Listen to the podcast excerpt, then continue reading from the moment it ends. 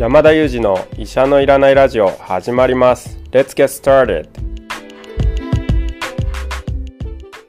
この番組はニューヨーク在住の医師山田裕二先生に健康にまつわる情報を質問し医者のいらない状態を医者と一緒に実現しようという矛盾した番組です。進行役は新里ゆり子が務めます。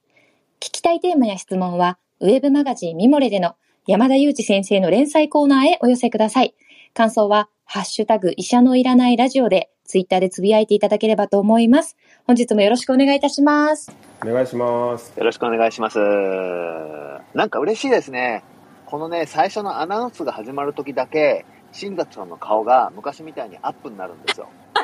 ああそうですよねそうですか？原稿を読みに来るから。はいはそなんか懐かしいなと思って最近気気にして、あんまりこう前に来ないようになってましたけど、嬉しいです。気遣いますよ。い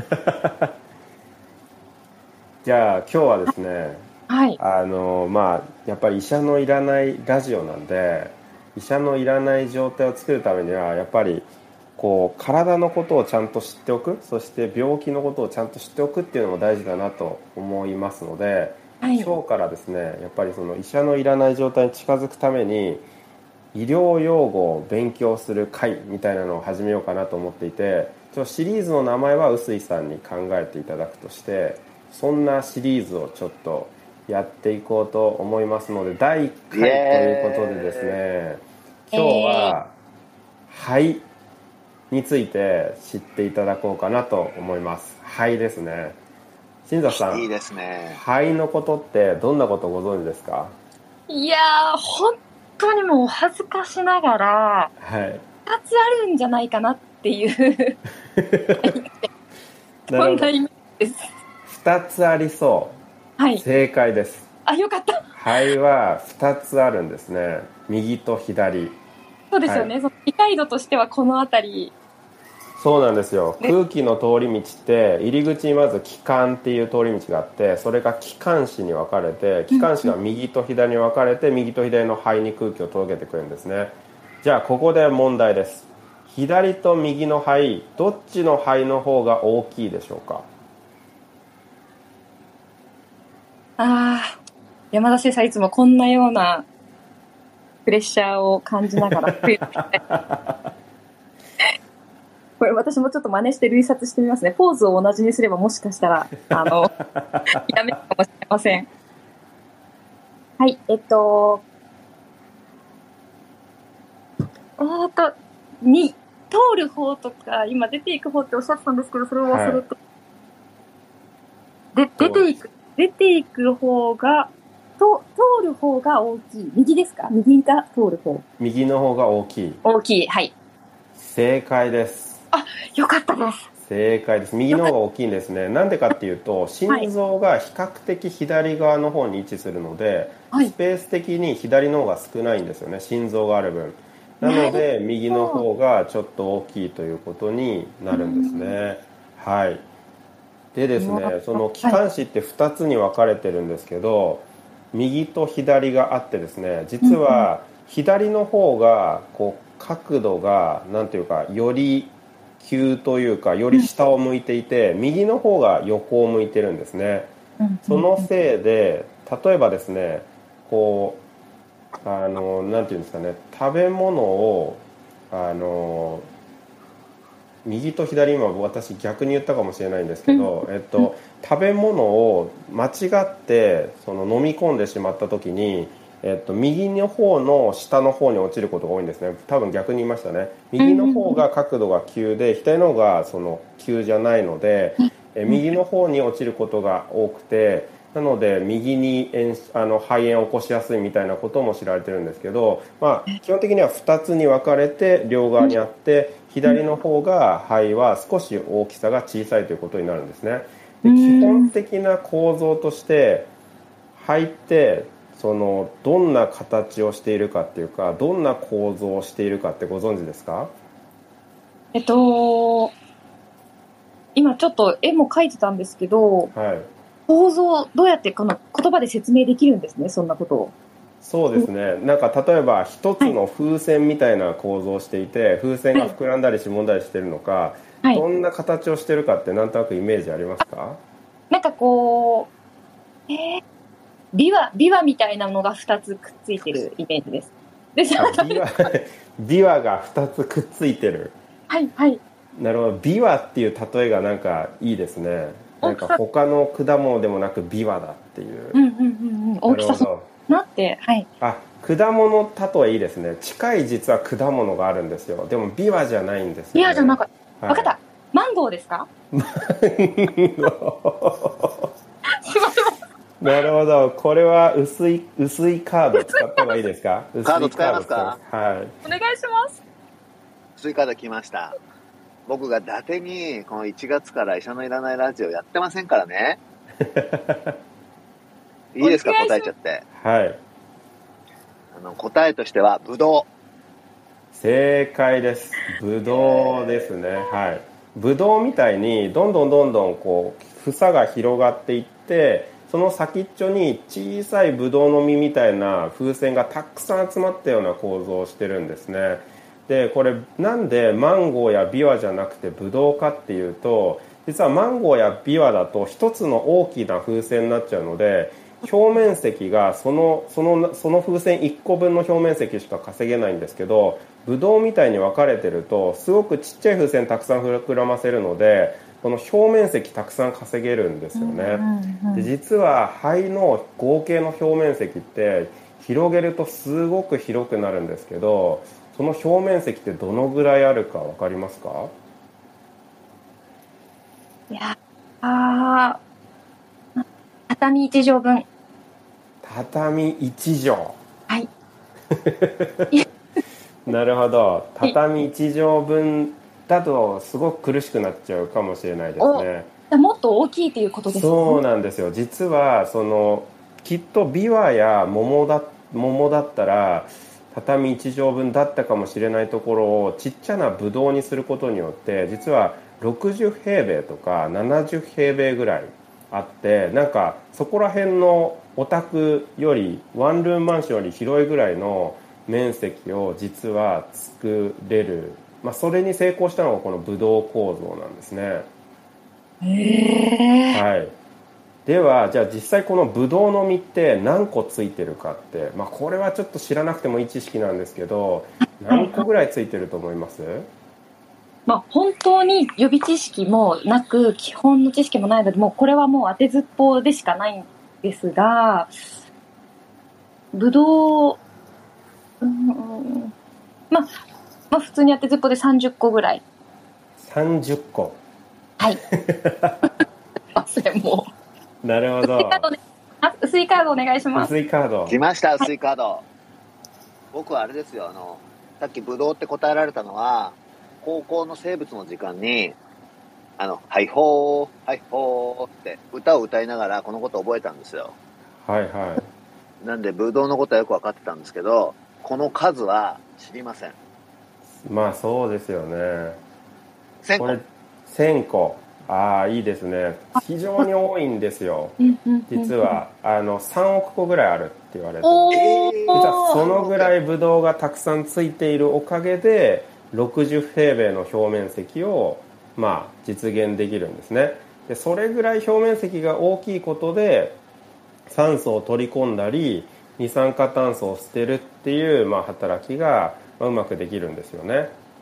まあそんな精密機器肺なんですけど、まあ、これってその、まあ、呼吸ってすごく生命の維持に大切な臓器なので、まあ、本当に止まっちゃったら命があの、まあ、当然あの死を迎えてしまうということになるので、まあ基本的には呼吸って無意識でできるようになっていて、まあ、大脳を介さないであの呼吸運動っていうのは常に続けられてます。大脳を使うってことはすなわち意識に上るってことですけど意識に上らないで大脳を使わないで動かせるものなんですけどこの肺を広げたり縮めたりする運動ってどこでやっていると思いますか？肺自体が勝手にしぼんだり膨らんだりするわけじゃないんですよ。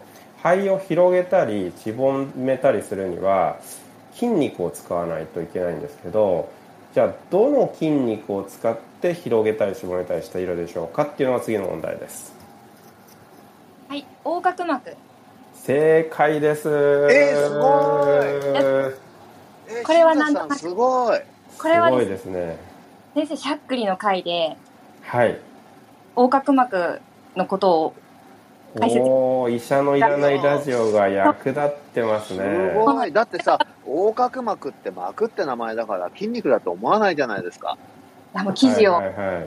担当させていただいた素時に晴らしい。はい調べてさすがです。そうですね。横隔膜っていうのはただの膜ではなくて筋肉なんですよね。でこの横隔膜をその押し下げることで肺を膨らましてるんですよね。引っ張るような形ででこれを広げる呼吸がいわゆる腹式呼吸というやつですね。という一方で胸で呼吸する胸式呼吸もあるんですけどもその場合には横隔膜ではなくてこう胸を広げるっていうことなので肋骨と肋骨の間にある肋間筋っていう筋肉も使います。なので横隔膜だけでは実はないんですけども胸で呼吸する場合には肋間筋を使いますただですね例えば息が苦しいみたいな走ってる瞬間を想像していただくと走ってる時ってもっといつもよりたくさん息を意識的に吸わなきゃいけなくなりますよね、ではい。こういう時はですね肋間筋や横隔膜だけでは駆動が足りないので首にある筋肉みたいなところも使っていくんですね首にあって引っ張り上げてくれるような筋肉なんかもより使っていくことでさらに呼吸を助けるようになるんです。なので息が苦しくなった時に肩で息をしているみたいな表現をすると思うんですけどあれはそういうことなんですね。もう横隔膜で足りないのでこう他の筋肉も駆動させて肺を膨らまそうとしてるっていう様子をまあ言っているものなんですよね。ええそれはもう大脳を介さずに体が、まあ、む勝手にやってくれるっていう。そうですね。あの両方できるようになっていて実はあの大脳を介さない時には首元にある円髄っていうところが司令塔になっていて考えないで勝手にやってくれるんですけど意識的に深呼吸できるじゃないですか。深呼吸してくださいって言ったら意識して深呼吸ができるのは、まあ、大脳が駆動してやることもできるので、まあ、両方できるようになってるんですけども普段は円髄っていうところが勝手にやってくれるようになってるんですね。はいえすごい楽しいですこのクイズ すごいですね、やっぱりね。体を理解するっていうの大事ですよねじゃああのこれで肺の回はあと12問で終わりにしようと思うんですけど、えっと、この呼吸1回あたり私たちは息をどのぐらい吸い込んでいると思いますか、まあ、その深呼吸ではなくて普段のなんていうか意識しない時の呼吸で息ってどのぐらい吸い込んでるか。例えば量って分かりにくいと思うのでペットボトルで例えてみるとペットボトルどのぐらいの量1個分なのか半分なのか2個分なのかどのぐらいの息を吸い込めてると思いますか？ま、なんか少ない気がします。ペットボトル1個レベルなんじゃないかって思っちゃいます。そんなに吸ってない気なるほど。実は正解です。お。はい。大体ですねあの意識しないで普段呼吸をしている時にはペットボトル1個分ぐらいを吸い込むんですけどただ1個分ぐらい吸い込んでも肺に届く量っていうのはそのうちの 300cc とかそのぐらいなんですね、で残りは空気の通り道の中にとどまっているので使ってるのは実際にそれより少ないんですけどだいたいペットボトル1個分ぐらい吸い込めるんですねただ深呼吸したり運動の時に大きな呼吸をするとその倍ぐらいは吸い込めるというようなキャパシティもあるんですね。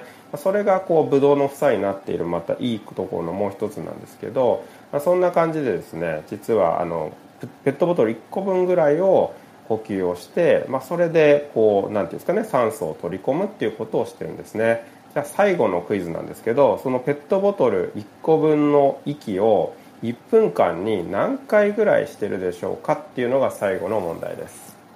なるほど。30回。30回。はい。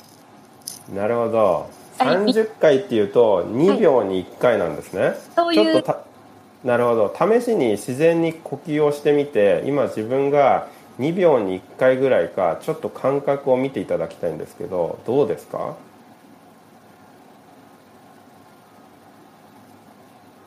なんかその2秒に1回してるから。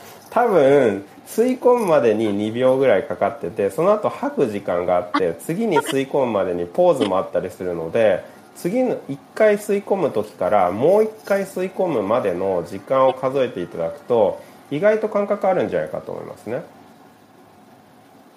タンタン3秒ああなるほど。3秒でもちょっと早めですね。実際には4秒から5秒ぐらい間隔が空くので12回とか15回とかそのぐらいが実は正常な呼吸数で20回を超えてくるとちょっと早めですね。で30回だとかなり早いでっていう状況で多分その30回してる方っていうのはもう肩で息をしてる状況ですね。はい。ってなってるっていう。そうなんです。でまあ普段医療機関病院では1分間数えるっていうことはあんまりしないんですけど15秒ぐらい大体呼吸の回数を数えてかける4をして呼吸の回数を測るんですけど、まあ、これがやっぱり30回に近い回数だとこの方呼吸回数が多いからこれは問題だねっていうふうに取り、あのそういうふうに考えます。で逆に普段であれば、まあ、20回以内12回とか16回とかまあ、そんな数字になってくることが多いんですよね。今あの話に出てたペットボトルって、だから最初の会話の話はペットボトル500ミリリットル分ぐらいってことですよね。そうですね。500cc のペットボトル1本分。あの、大体1回の呼吸で 500cc ぐらい呼吸いや、それができるんですね1.5リットルなのか 500cc なのか、ちょっと今ドキドキしながら聞いてました。ああ、なるほど、なるほど。500ですね 500cc ですね。はい。いやーすごい勉強になりましたあ、よかったです。かちょっいや、なんとか確かに、うんうん勉強したって感じですね。ああと肺にちょっと気持ちが入るなんて言うんでしょう気持ちがこう肺の肺の頑張りに気を気を配るようになれた気がしますすごい頑張ってるなっていうぞ自分の臓器がすごいですね、今。肺に気持ちが入る。わざとじゃない入ってことに、僕と山田先生はどう反応するかを今迷迷ってましたよ。本当なんかその自分の臓器に対する愛着が湧いたっていうことを言いたかったっていうところですかね素晴らしいですね。これいいですね。いいですねいいですね知って得する医療用語的な。そうですねすごくはい。勉強。そうですね。ちょっとあのこれから臓器とか、まあ、あとは病名ですかね。なんかよく聞く病名の勉強とかなんかそういうこともやっぱりちょっとずつやっていきたいなと思うのでまはい。たこういう回をお送りできればなと思います。あぜひぜひお願いします。でもやっぱりこうやって山田先生にクイズ出してもらうと、お礼にこちらもちょっとクイズ出したくなりますね。これに？そうですねじゃあ。あお礼のクイズですね。お礼クイズしていいですか？はいお礼クイズお願いしますらないクイズ。よし、アメリカに行く山田先生にやっぱ日本のカルチャーもっと詳しくなってほしい。はいいきますよ。はい日本といえばやっぱお茶じゃないですか。お茶といえば茶道ですよね。茶道、この間経験されてました。で、そしてはい茶道といえば千利休ですよね。はい千利休ご存知ですよね。千利休は知ってますよはい。で、その千利休といえば豊臣秀吉ですよ。はい豊臣秀吉によって引き上げられ、そして豊臣秀吉によってあの切腹を命じられたと言われていますが、はいさて問題です。豊臣秀吉と千利休、どちらの方が背が高かったでしょうか？え？豊臣秀吉と千利休のどちらの方が背が高かったかそうです。わかりました早い。すごい。すごいではではではでは先生お願いします千利休正解ですお。自信を持って答えましたね。ええ それは何ですか、その、何その自信？え根拠のない自信ですけれどまあやっぱりこうクイズになるっていうことはまあ将軍様よりもお茶をやってる千利休の方が高かったからこそ今クイズになったんだろうなっていうそういう浅はかな考えですなるほど。やっぱそこにはでもちゃんと論理的な推測があったわけですね。はいこれね、元は、もちろん本当かどうかわからないんですけど、千利休は180センチぐらいあったって言われてるんですよ。ああそうなんですね当時の日本としてはかなりの巨人じゃないかなと思いますよね。はいはいはいはい。で、あの、豊臣秀吉さんは逆に、あの、平均身長自体が当時の、んえっと、日本は150センチ台って言われてますけど、まあ、150センチなかったんじゃないかなって言われてますよね。ああそうなんですねだからかなりの差があったというふうに言われております。えー、なんかお茶室に入る時ってなんか狭い扉から神戸を下げてなんか入るみたいなことを経験してそれ千利休さん毎回大変でしたねいや、本当ですよね。あの、わびさびをスタートさせた人とか、そんな大柄だったとはね、ちょっと意外な感じがしますよね。確かにそうですね勉強になりましたありがとうございます。はいはい。ありがとうございました。今日はクイズに正解いただきました。えー先生から肺に関するクイズを、えー出題いただきまして、お礼クイズにも回答いただきました。先生今日もありがとうございました。ありがとうございましたあ最後にあのもう一度確認なんですけどあの機関士のところ初め逆に説明していたような気がしていてそれだけ確認なんですけれど、えー、と右の方が、えーなんていうんですかね下に向いていて左の方が横に向いているので多分初めの説明が逆になっていて途中からひっくり返しちゃったと思うんですけど右の方がえー下を向いているっていうことも一緒に合わせて覚えておいてください。ということで、い今日もいつもの3名でお送りしました Thank you for listening and see you next time